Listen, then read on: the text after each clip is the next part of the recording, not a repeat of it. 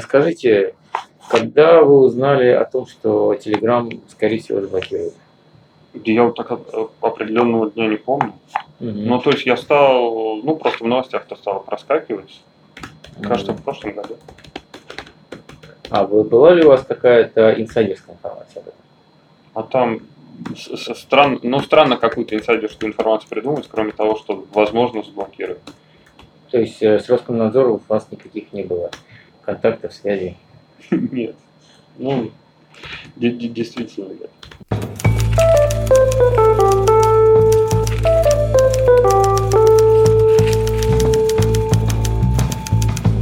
Всем привет, это подкаст «Медуза. Текст недели», подкаст, в котором мы обсуждаем самые интересные, любопытные, выдающиеся материалы, которые выходят у нас на сайте. Меня зовут Константин Бенюмов. Сегодня мы поговорим о мессенджере под названием «Там-Там».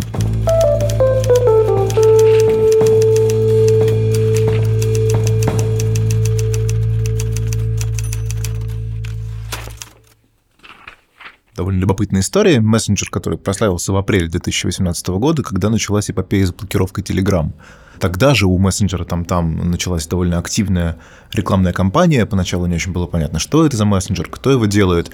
Но в «Коммерсанте», в «Ведомостях», то есть в крупнейших деловых газетах страны э, были выкуплены целые полосы, на которых было написано, что если на случай, если там с Telegram что-то произойдет, то каналы этих газет «Коммерсанты и ведомости» можно также найти на альтернативном мессенджере там-там. И даже адрес, э, если у Телеграма ссылки сокращаются как t.me, то у нового мессенджера они сокращались как tt.me. Довольно скоро выяснилось, что мессенджер там-там принадлежит Mail.ru, э, одной из крупнейших IT-компаний в России. Основной ее владелец Алишер Усманов. Mail.ru, в частности, принадлежат такие компании, как Одноклассники и ВКонтакте, две крупнейшие российские соцсети. И мессенджер там-там, собственно, начали разрабатывать на основе одноклассников э, еще в 2014 году. И наш спецскор Илья Жигулев выяснил, как эта история развивалась, как она связана с конфликтом вокруг ВКонтакте и Павла Дурова, который создал Телеграм, который, собственно, когда его начали блокировать, э, там, там снова активизировался, такой немножечко замкнутый круг. И, в общем, получился текст не только даже про историю мессенджера, не, не только про историю этой сомнительной рекламной кампании, но и вообще про то, как принимаются некоторые ключевые решения в одной из крупнейших IT-компаний в России. А Mail.ru Group – это, безусловно, важнейшая для России IT-компания, наряду с э, Яндексом, например. Сегодня мы поговорим с Ильей Жигулевым о том, как он работал над текстом, что ему удалось выяснить и какое впечатление у него сложилось о том, как функционирует э, Mail.ru Group. Привет, Илья. Привет, привет, дорогой. Давай начнем, э, давай начнем вот с чего. Все более-менее узнали про мессенджер там-там вот только минувшим апрелем, да, когда началась история с блокировкой Telegram. Но делать его начали еще задолго до, да, то есть в 2014 году. И я так понял из твоего текста, что это, в общем, косвенно связано с разработкой Telegram. Потому что когда Павел Дуров работал э, еще во ВКонтакте, и ВКонтакте частично принадлежал Mail.ru, он делал Telegram еще как бы будучи частью Mail.ru. Так получается? А, это косвенно связано вообще с а, тем, что мессенджеры начали бомбить повсюду. Э, но Telegram, что самое обидное, он бомбил и очень быстро и весело разрабатывался прямо под носом у Mail.ru Group. Более того, они принципе, были не сильно против этого и э, всячески Дурова старались отбить от э, других партнеров, которые хотели э, у него отжать этот телеграм, потому что они, как человек, люди нормальные, которые понимают, что такое вообще IT-бизнес, да, они понимали, что, во-первых, Дурову не надо отбирать, во-вторых, даже если как бы такая странная мысль произойдет и его не отобрать, это как бы не Э, магазин, это не бензоколонка, и это то же самое, что отобрать воздух. Это, э, этим нужно будет самим заниматься и самим разрабатывать. Вот это прямо, э, прости, это прямо очень интересное место, потому что я, я например, мне всегда было любопытно, почему, когда Telegram отбирали, да, там был конфликт с акционерами, Дуров потом был вынужден отдать свою долю, потом Mail.ru в итоге стал единичным или там практически единоличным владельцем, да,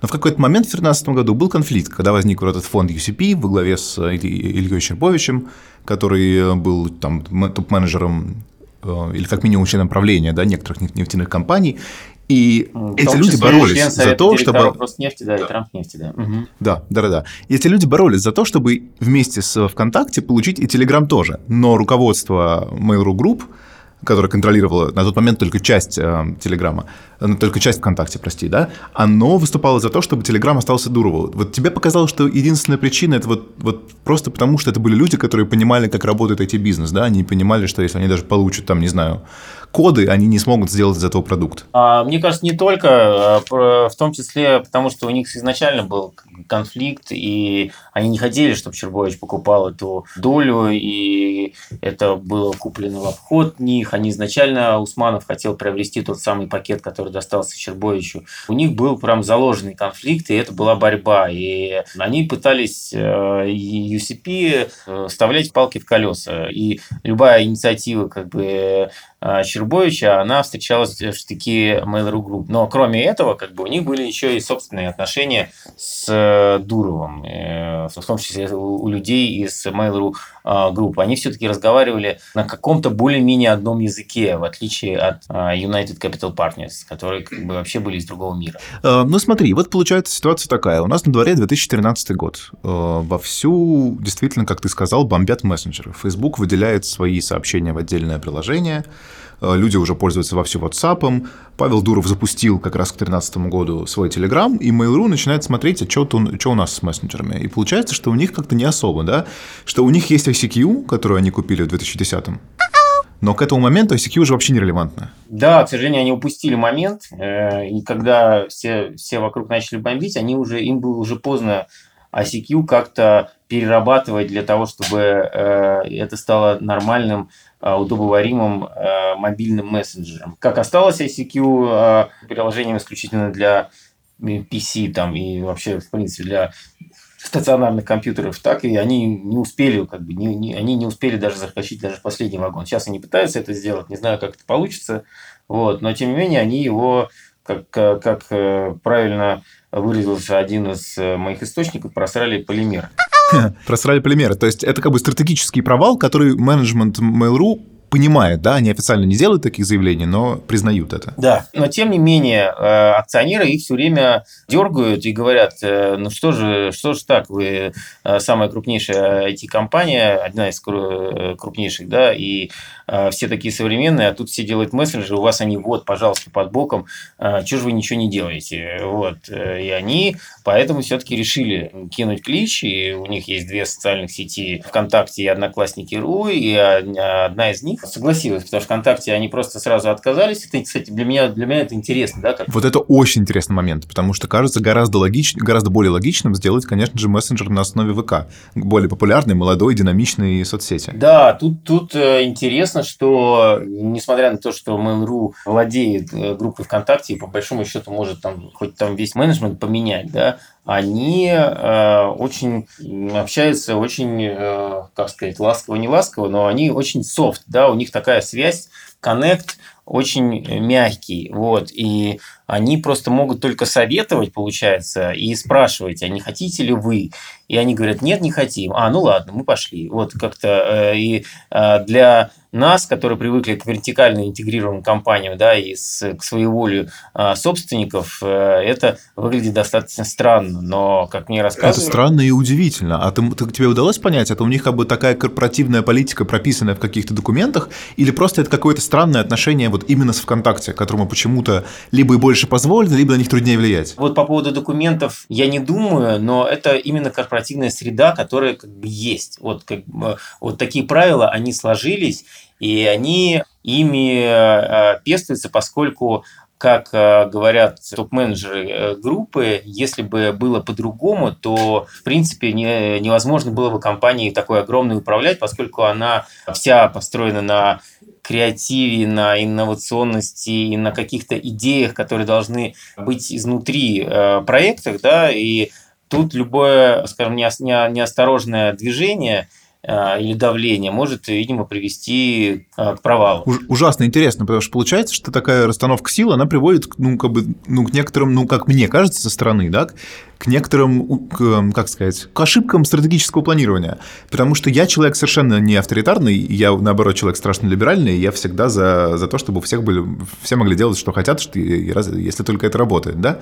Но здесь прям очень странно, что руководство не может, когда у него есть выбор развивать один мессенджер или другой, не может выбирать из них из двух одинаково, да, они, они сталкиваются с какими-то странными препятствиями. Ну, мне кажется, что жалко, что среди нас сейчас э, нет э, каких-то э, кого-то из топ-менеджеров Mail.ru. Мне кажется, они не сильно этого скрывают, вот это корпоративное управление. И то, что мне говорят, что корпорация управляется как Соединенные Штаты Америки, да, то есть... Ну, таким по федеративному такому, да, устройству? Да, по федеративному устройству. Мне кажется, что они могли бы это сами все рассказать, почему именно так это, это происходит. И я я думаю, что у них есть э, конкретные, конкретный на этот счет ответ. А, но они тебя не, ты не спрашивал у них напрямую именно, почему так? Они тебе не дали этого ответа? Да, я спрашивал. Э, они считают, что, как я объяснил, что там очень многое завязано на командах и уникальных командах. Каждый проект э, тянет уникальные команды. И даже ВКонтакте после ухода в Дурова там по большому счету осталась практически та же команда. И тянут его те же люди, только, только без Дурова и нескольких людей, которых он оттуда увел. Они в какой-то степени им доверяют. И это огромная какая-то степень доверия. Вот. И они смогли вот ВКонтакте убедить, что э, в целом они ВКонтакте на этом ничего не выиграет, только проиграет. И в какой-то степени можно логику ВКонтакте понять, поскольку вот этот мессенджер, если он находится там внутри приложения, они могут э, его зависеть всяческими там рекламами там и так далее. То есть они... Э, э... Ну да, то здесь получается, что как бы небольшое противоречие между э, монетизационными перспективами ВКонтакте и перспективами самого холдинга. И в данном случае делается выбор, ну, как бы делается уступка ВКонтакте. Как я понимаю, да, ты говоришь о том, что, это потому, что эти правила, это, вернее, именно такая корпоративная политика, она вот связана со спецификой бизнеса. Да. Круто. Если это все действительно так, то это очень круто. Я просто хочу спросить, пока мы, не, мы еще, еще не дошли, ну, просто конкретный до, успех, до начала там, конкретный да? успех каждого проекта ВКонтакте, Э, это же тоже в целом успех всей группы. И вот если каждый проект будет э, сам по себе успешен, то будет успешна вся группа. И в этом смысле можно когда-то пожертвовать и какими-то вот этими э, понуканиями инвесторов, которые говорят, а давайте мессенджер. Ну что мессенджер? Вот они сейчас сделали этот мессенджер там-там, и вообще непонятно, когда он монетизируется. То есть они сделали там в угоду инвесторам этот мессенджер, и совершенно непонятна его история, и чем она закончится с точки зрения, не с точки зрения там, не знаю, развития там, самого там там это один вопрос. А другой вопрос, как вообще на нем заработать, это еще вообще очень долгая история. Хотя задачи такие наверняка перед ними стоят. Да? Все, что делается в угоду акционерам, обычно делается с прицелом на, на какие-то инвестиции, на, ну, да, на какие-то дивиденды, я имею в виду. Хорошо, ну вот смотри, вот получается, что по в силу обстоятельств, да, с ICQ не получилось с самого начала хорошо, провал, окей. С ВКонтакте не получилось... А ICQ, мне кажется, как а, раз произошла та же история, которую хотел повторить Чербович. Они просто купили эту ICQ и думали, что вот она будет сейчас классно все работать. И, но это так не работает. Вот. И как раз, видимо, зная вот этот опыт, они как раз, возможно, и отговаривали от отжатия. отжатия ну, Видишь, теперь у ICQ вторая жизнь, потому что, как известно, конференц-колы Дмитрия Пескова, пресс-секретаря президента, теперь по ICQ э, проходят. Ну да бог с ним. Э, вот получается, что Э, они создали вот из ничего на ровном месте, на не, из не очень, как казалось бы, выгодного, э, выгодного актива, они решили выделить этот самый мессенджер, который в целом похож на Telegram, да, то есть там есть паблики, он как бы есть каналы, он не паблики, каналы, конечно, да, то есть он работает по, по, по мно, во многом схоже с Telegram. Более того, он неплохой мессенджер, там действительно хорошие звонки, я проверял, как бы, там есть, э, там есть хорошие какие-то э, фишки. Моему сыну, например, нравится там, там больше, чем Telegram. Хотя там нет стикеров, кстати, я замечу, там нет стикеров. Да, но нет, они есть стикеры. Да, есть, они, нет тех, которых можно сохранять, да, их, их действительно нет, но зато ему проще там, например, отыскивать э, а, каналы, он их просто берет и находит в поиске, и поэтому он, как ни странно, все, все СМИ у него он с помощью там-там каналов, так что каналы там-там все-таки кому-то нужны. В целом они создали нечто, что похоже на Telegram, но до апреля 2018 года, пока Telegram не начали блокировать, оно как бы не сильно росло и не сильно развивалось, и о нем вообще мало кто знал. Так что ли получается? Ну а зачем, когда есть Telegram? Вот э, тут они не сильно нашли свою, свою какую-то уникальную нишу. То, что, то, что у них э, лучшая связь, э, когда нет интернета, это мало кто знал. Вот, э, они не успели это должным образом пропиарить. Каналы были такие же, не хуже, не лучше. Стикеры, наоборот, всех раздражало, то, что вот они думали, что это преимущество, что можно там по поиску любую эмоцию искать, но это уже есть в гифках, и людям такая история не очень нравится. И сейчас они собираются, насколько я понимаю, это переделать. Слушай, а вот сам имидж э, одноклассников, да, как такой немного отсталый, ну, как бы не самый передовой, я бы сказал, соцсети. Она, с одной стороны, немножко загадочная для представителей моего, например, поколения, а с другой стороны, намертво прилепившийся штамп, да, что в одноклассниках сидят люди как бы сильно-сильно старше это как-то наложило какой-то отпечаток на то, как функционирует э, там-там.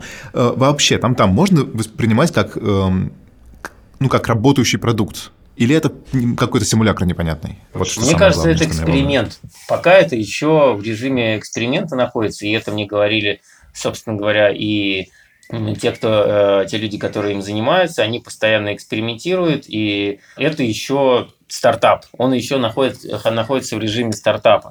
Вот. Э, он уже работает, в целом можно им пользоваться, но так как пользователей мало, к сожалению, там они еще не, наш, не, не нашли свою уникальную какую-то штуку, по которой они бы сильно пошли вверх. Мне кажется, если бы они, может быть, отделили там-там, в смысле, а, как вот сделал, например, Facebook, то есть они, а, они сделали первый шаг, они сделали собственный мессенджер, да, но они сделали второго шага – убрать сообщения из Одноклассников. То есть, если бы они так сделали, что в Одноклассниках ты общаешься, например, там на сайте, ты общаешься на сайте, но если ты в мобильном приложении Одноклассники тебя сразу посылают э, в там-там, то я был уверен, что у них было бы больше гораздо пользователей, потому что Одноклассников реально много очень пользователей. А какие, какая там статистика по пользователям там-там? У тебя, ты знаешь ее? По пользователям там-там или по пользователям Одноклассников? По пользователям там-там, там-там, конечно. Одноклассников, понятно, что очень много. Да, э, значит, 6 э, миллионов у них зарегистрированных пользователей, пользователи, да, угу. из них миллиона, насколько я знаю, миллиона полтора. Это те, которые не связывают себя никак с одноклассниками, все остальные как бы это э, пользователи одноклассников, которые как бы по каким-то либо ссылками ну, как бы все-таки перешли и скачали это приложение, но из них даже вот из этих получается четырех с половиной миллионов mm-hmm. старых одноклассников, да, и полтора миллиона как новых, из них по-настоящему пользуются, то есть э, заходят э, чаще, чаще. Ну, а активные пользователи, да? Да, активные пользователи – это 300 тысяч человек. 300 тысяч. А в Телеграме сколько, ты знаешь? В Телеграме, насколько я, я вот я сейчас не скажу. Вот. Число активных пользователей Telegram достигло 200 э, миллионов человек. Э, это на март данные. То есть 200 миллионов активных пользователей в Телеграме, при том, что Россия, кстати, вообще-то не, не самый эм, важный рынок для Телеграма, да, против 300 тысяч в Тамтаме. Но это не Россия, это, это вообще по, по всему миру. Но, но, и у, но и у Тамтама это число пользователей не по России, а по всему миру в целом. Да, я так понимаю, что у них тоже есть какая-то не, тоже, российская аудитория. Ну, как да, они делают заявки и на э, мировое господство, но как бы, по крайней мере, они рассказывают, что у них есть неожиданные достаточно э, пользователи в, в Иране, вот, и в других странах тоже. Э, в основном там, где блокируют еще что-нибудь. Там, но их, там интересная история, их тоже время от времени блокируют. В том же Иране их блокировали. Это просто история как бы малоизвестная, но их тоже там, э, когда они стали супер популярными в Иране, когда заблокировали в Иране Телеграм и все остальное, там, они э, нашли там там, и они стали резко пошли вверх э, по, по иранским пользователям. Но... Да, там чуть ли не 10% у них из Ирана не, в какой-то не, момент Не, было. у них там в какой-то, в какой-то момент было чуть ли не там 30% или даже до 50% доходило. Да, да, да. Но потом их, я так понимаю, в Иране тоже заблокировали и у них был какой-то процесс переговоров. Сейчас, насколько я понимаю, они не заблокированы, но, но какое-то количество пользователей ушло, потому что разблокировали другие мессенджеры. Ну, там все время происходит, то одних заблокируют, других разблокируют. Хорошо, но вот как раз мы подобрались вплотную к, собственно, событиям апреля 2018 года, когда блокировать Telegram начали в России, и когда, собственно, началась вот эта очень мощная, активная рекламная кампания Тамтама. Э, вопрос такой у меня в связи с этим. Это, это совпадение или что? Или это была отчаянная попытка использовать вот это вот редкое конкурентное преимущество, чтобы все-таки свой этот мессенджер вывести на какое-то на какое поле, на какую-то серьезную базу ему сделать? Ну, смотри, я бы не, э, не использовал такие выражения, как отчаянная попытка все-таки. Во-первых, как бы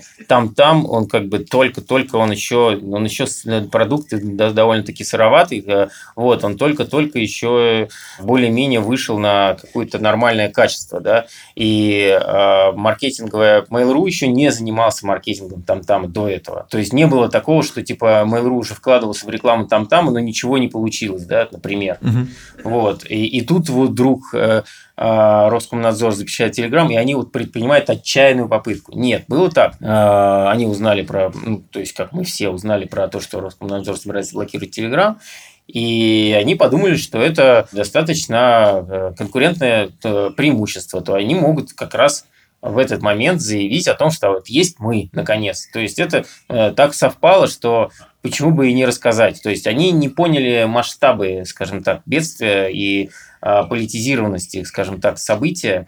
Вот. И они подумали, ну, ну, господи, вот продавали бы мы там типа бургеры, и там другие тоже бургеры продают. Их там типа закрыли, там, не знаю, за э, СЭС закрыл. А мы, надзор, да. Да, мы, а мы говорим, а вот тут есть мы, приходите к нам. А в плане тайминга ты тебе, тебе ты, ты веришь в то, что это как бы, что они это узнали про блокировку Телеграма из совершенно открытых источников, тогда же, когда все. Просто это выглядело со стороны немножечко подозрительно. Как только Телеграм блокируется, да, выходят полосы в газетах с уже готовыми прекрасными рекламами мессенджера там-там. Ты знаешь, вот как бы я эту конспирологию, э, я проверял там и через свои источники, и людей из группы. Нет у меня ощущения, как бы, что они это делали в сговоре с Роскомнадзором. Во-первых, как бы не такой у них там, не знаю, там продукт, чтобы они успели его там сильно э, наладить и вот такое при, приступить э, к такой атаке. Во-вторых, я просто пообщался с э, теми людьми, которые делают вот это там-там. Ну, они и Роскомнадзор это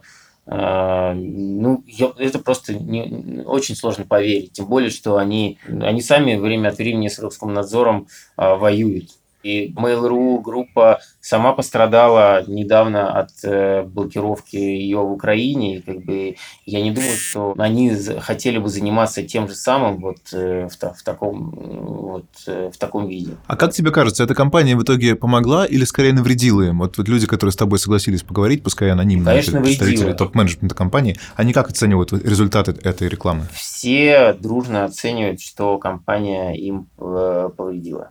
Кочетков э, рассказал, что все вернулось как бы на тот же уровень по количеству, количеству. Я так понимаю, что был какой-то рост новых скачиваний, да? Ну, вот в первые дни, да, когда только-только все это началось. Но скачивания, как бы, они не, не, не всегда перерастают э, в пользование. И количество пользователей вернулось на тот же уровень, который был до, до собственно говоря, а, блокировки. А количество пользователей вернулось на тот же уровень, а осадочек уже остался. И получается, им сейчас сложно делать маркетинговую кампанию, потому что есть ну, некие репутационные сложности, связанные с тем, что и вот эта конспирологическая тема, что... Что они, ну, замазались они вот в этой истории с Роскомнадзором, как бы, может быть, даже и невольно. Ты упомянул Владимира Кочеткова, это вот человек, который, собственно, это 36-летний топ-менеджер Mail.ru Group, который, собственно, занимался созданием э, этого самого сервиса мессенджера там-там. Да. Я так понимаю, что он сперва занимался там музыкой, потом музыку объединили с сообщениями, и вот это человек, который отвечал за развитие всего продукта от начала и отвечает до сих пор. Вы как-то перестроили свою политику, когда, когда узнали там летом прошлого года, да? Или, или вы, вы вообще верили в то, что их заблокируют или нет? Ну что значит верили? Ну, как бы многие же не верили, ну, нет, имеется в виду, что... Ну, их и сейчас, и, они... сейчас вроде не заблокировали, они работают. Это понятно, да, но я, например, до последнего как бы думал, что они там не будут идти. То есть они просто поугрожают, поугрожают и сольются. Так, и? А у вас какая была на эту тему мнение вообще в команде? В команде, ну, скажем так, общее настроение было такое, что мы как-то не, не очень за то, чтобы блокировали действительно конкурентов и хорошие продукты, хорошие решения. Ну, то есть, действительно, если просто пользователи э, там, России будут ограждать от каких-то качественных продуктов, мы как-то не, не очень за это. Тут э, совершенно э, точно могу сказать. Пускали ли вы в самолете? Э, нет, нет. Самолетики не пускал, как бы, мне кажется, не очень правильно в таких массовых э, мероприятиях участвовать. Но какую-то политику мы прям не перестраивали, то есть у нас, в принципе, э, именно вот то, что касается продуктового роудмапа, как мы его делаем, он очень часто формируется в команде либо там на базе споров, либо на базе того, что что-то начало расти и меняться, либо нас что-то просят пользоваться. Он тебе рассказал что-то, какие-то вот что, что, они, что дальше-то им делать? Вот он, была вот эта попытка, ну, окей, она была спорная, но был нек- некоторый шанс, которым можно было воспользоваться, но это не сработало тоже, то есть уже третий провал получается. Смотри, Кочетков, он айтишник, он как бы человек, отвечающий за продукт. Ему важно сделать продукт классным. И он продолжает делать эксперименты и делать максимально э, исправлять ошибки по, именно по качеству продукта. Там-там да, и э, делать его удобным для пользователей. Вот как бы он отвечает за разработку. А есть люди, То есть которые отвечают... маркетинговая стратегия да, это не его просто? Нет, маркетинговая стратегия это не его. Я, я не думаю, что он там был, не знаю, там на амбразуру бросался и говорил, что нет, нет, не вздумайте, так не делайте, это все похоронит. В целом я, я, я думаю, что он тоже не оценил последствий и не сильно противился, но в целом я, я так понимаю, что идея была э, и вся стратегия, она э, разрабатывалась уже в недрах э, Mail.ru Group. Это их был маркетинг, это их, это же вложения большие, там, в рекламу там, и так далее. Я так понимаю, это его не, не касалось, а вот если брать Москву, то сейчас вот они немножко пребывают в таком ну, ну, сейчас уже, конечно, не, не шоке, да, но э, в таком замороженном состоянии, э, поскольку, ну, сейчас пока не знают, что делать дальше, как рекламировать продукт, потому что его, они его так классно и громко отрекламировали, что теперь вот за это им прилетает до сих пор. Ну, прям ей-богу, у меня прям складывается ощущение, что ну, просто ошибка на ошибке, что и, и с, с этой компанией они просчитались, и с тем, как, как спасаться от, от, от этой пиар, уже пиаровой проблемы тоже просчитались. И теперь... А как спасаться ну, от этих Ну, там, я, я так понял, что были какие-то выходы, да, например, набросить на Телеграм, или, наоборот, э, вписаться за Телеграм, или просто игнорировать Телеграм и разговаривать только про свой мессенджер. Они выбрали вот Нет, это? Нет, а это, были, это, это было не после, это было до. А, это было до. Да-да-да. Это, То есть это после они... даже не было никакой реакции уже? Да, после, видимо, было единственное решение, как бы, э, я, э, залечь на дно. Вот, э, и делать э, а, качественным, удобный продукт, чтобы он просто рос сам.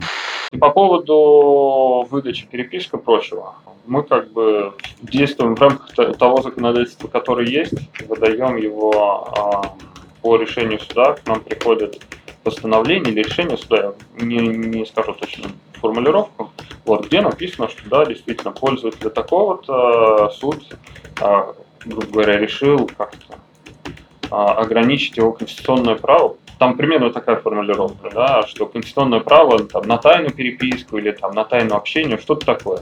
Ага. Вот. И все это проверяется, и да, по решению суда мы это предоставляем. А если это следственная проверка и запрос следователя, там, не знаю, там, следователь ФСБ там, я... или Следственного комитета? А, скажем так, я честно мог бы разобраться во всем в этом, да, кому надо представлять, кому нет, но там процедура примерно такая, что все это приходит на вход юридической службы, а они уже проверяют, насколько это действительно легитимно, нелегитимно. У меня у самого был такой вопрос, да, потому что я лично сижу в этом и переписываюсь, да, что там непонятно кто вдруг не начал читать, в том числе внутри компании. Вот. И у юристов я спросил, у них действительно есть э, кейсы, когда они с какими-то из ведомств э, имеют судебное разбирательство по поводу того, что они не хотят выдавать переписку. Ну, то есть его не закрывают. Он, они будут его развивать, просто стратегия пока не ясна. Они будут сейчас пока они спокойно будут его развивать. Насколько я знаю, они будут его отделять от одноклассников максимально. Там теперь как бы они э, хотят, чтобы не было э, так, что ты заходишь в это приложение и первым делом тебе выпадают эти самые Э, сообщения от твоих э, призраков прошлого, которые, которым ты писал там, в 2009 году, а у меня было именно так я захожу в чат и вижу, как будто мне там вчера написал, а ты смотришь, это 2009 год, кто-то там тебе написал, это, ну, эти сообщения там выплывают. Ну, я вот не знаю, то есть два, два, две разные стратегии. Одна, наоборот, отделяться и искать непонятно где этих новых пользователей, а другая, наоборот, э, взять и, наоборот, так сильно присовокупиться с одноклассником и сделать так, сделать так, что одноклассники, те, которые пишут друг другу сообщения, они не смогут написать его, не используя это приложение, как сделал Facebook. Но вот они пошли скорее первым путем. Ну, собираются идти, по крайней мере. Все ясно. Ну, будем надеяться, что вот они, конечно же, после того, как залягут на дно, они с этого дна потом э, от него потом оттолкнутся. Спасибо тебе огромное. По-моему, прям, по-моему, очень крутая история. Да, спасибо тебе.